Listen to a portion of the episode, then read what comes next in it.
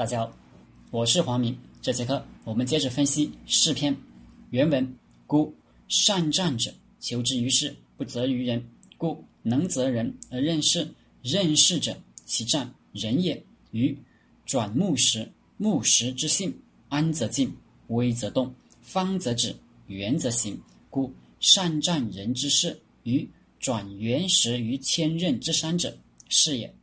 善战者，求之于事，不责于人。故能责人而任事。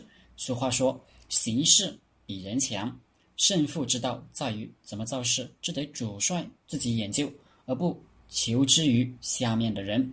什么事没干好，你不能骂下面的人不行，执行力太差，或者强力逼下面的人去干，是你自己没没安排好。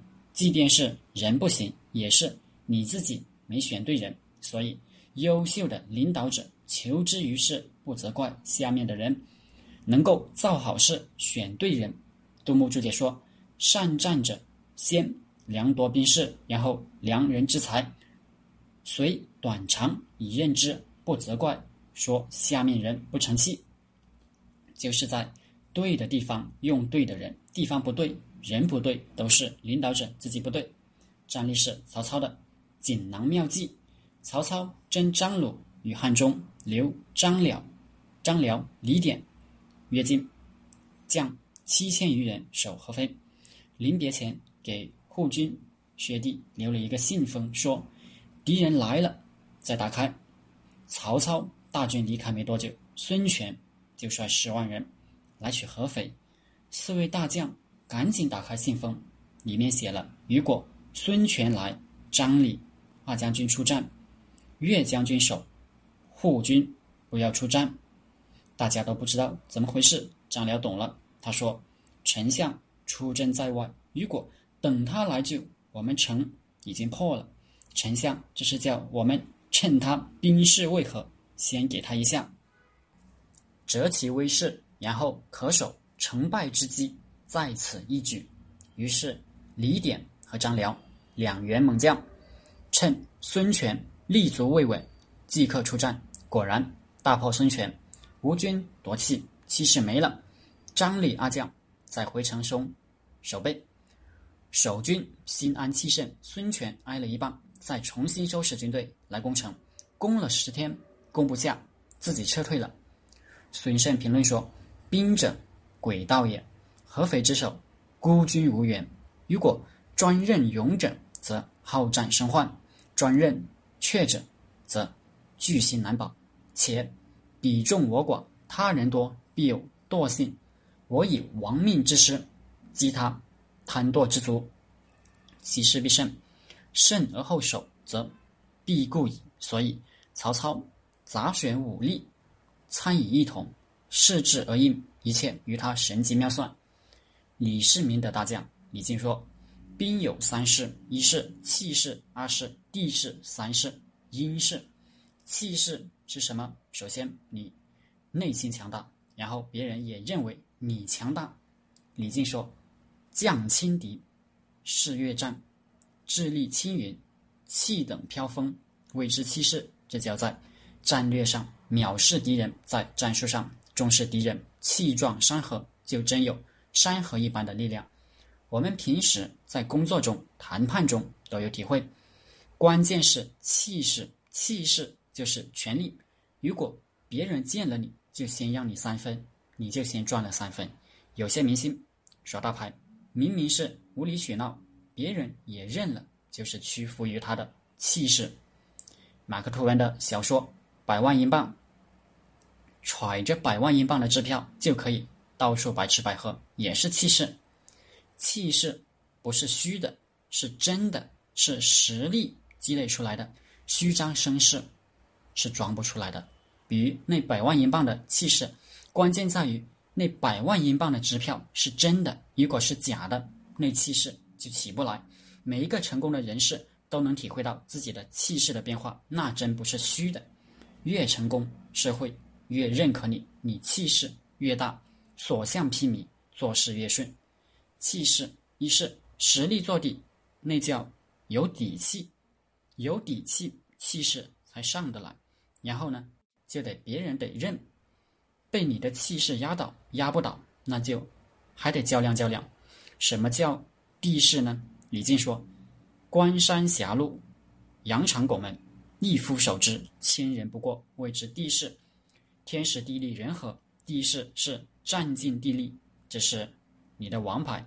这张王牌抓到手上了，不管他天大本事，谁也无法跟你抗衡。你如果能得到这张王牌呢，就是谁也没有看到它价值的时候，你先占了内地。”一直在那里，就像那牌一直在那里，谁摸到是谁的？关键你得知道那张牌是王牌。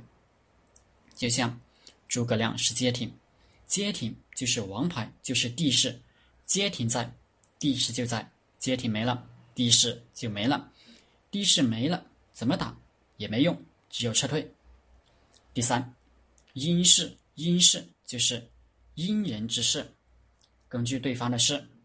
来因势利导。李靖说：“因敌怠慢，劳逸饥渴，前因未始，后军班机，谓之因势。”前面说到，曹操的锦囊妙计就是知道孙权来的人多，人多的必然要利用人多的优势，先到的必然心态上就等着大部队到齐了再动手，利用他这个兵势，趁他前营未合，先头部队军营还没有安顿好，后军班进，后面的。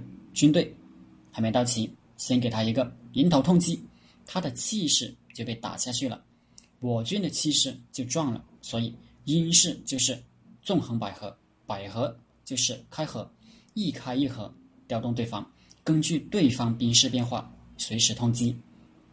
任势者，其战人也。于转木石，木石之性，安则静，危则动，方则止，圆则行。任势，曹操注解说，就是任自然之势，顺其自然。你要先设计好自然，把对的人放到对的地方，那就一切自然而然。你就把人当木头石头好了，他的性情是固定的，头之安则安，头之危则危。那木头石头自己是不会回避的。苗全注解说，木石重物也，易以势动。难以立移，那大树木、那石头，你要想靠力去搬动它，你搬不动；但你如果把它放到山顶上，利用山势，而不是蛮力，那轻轻一推，他就雷霆万钧的滚下去了。军队呢，三军至重也，可以试战，不可以立事，自然之道也。韩信破赵之战，把一万人的军队背水列阵，面对敌军二十万人。人人殊死作战，为什么？因为韩信是任势，不是责人。内势就是退后，只有死路一条，只能跟敌人拼命。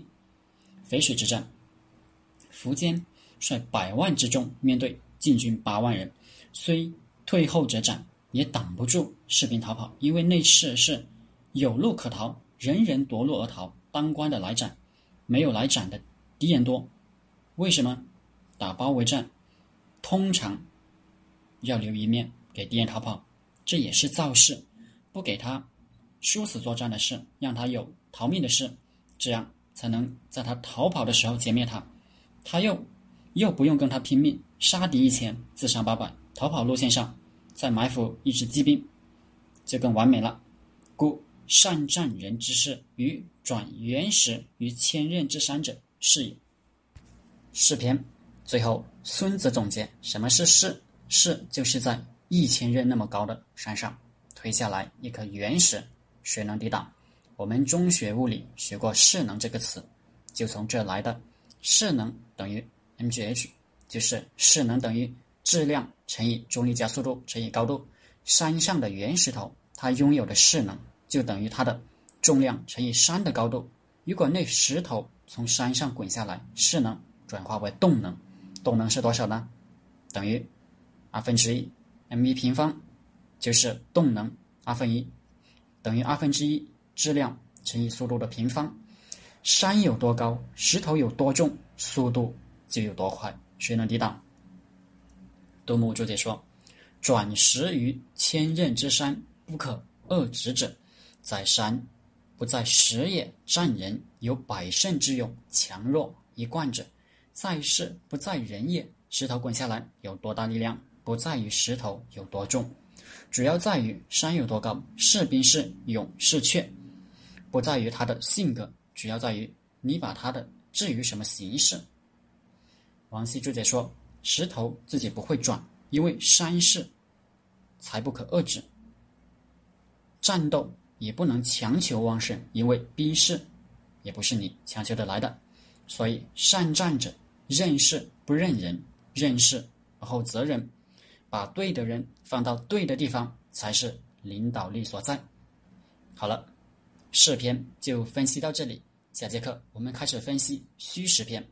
谢谢大家，大家可以加我的 QQ 微信幺零三二八二四三四二，我们一起讨论读书、创业、企业管理、团队管理、互联网投资。谢谢大家。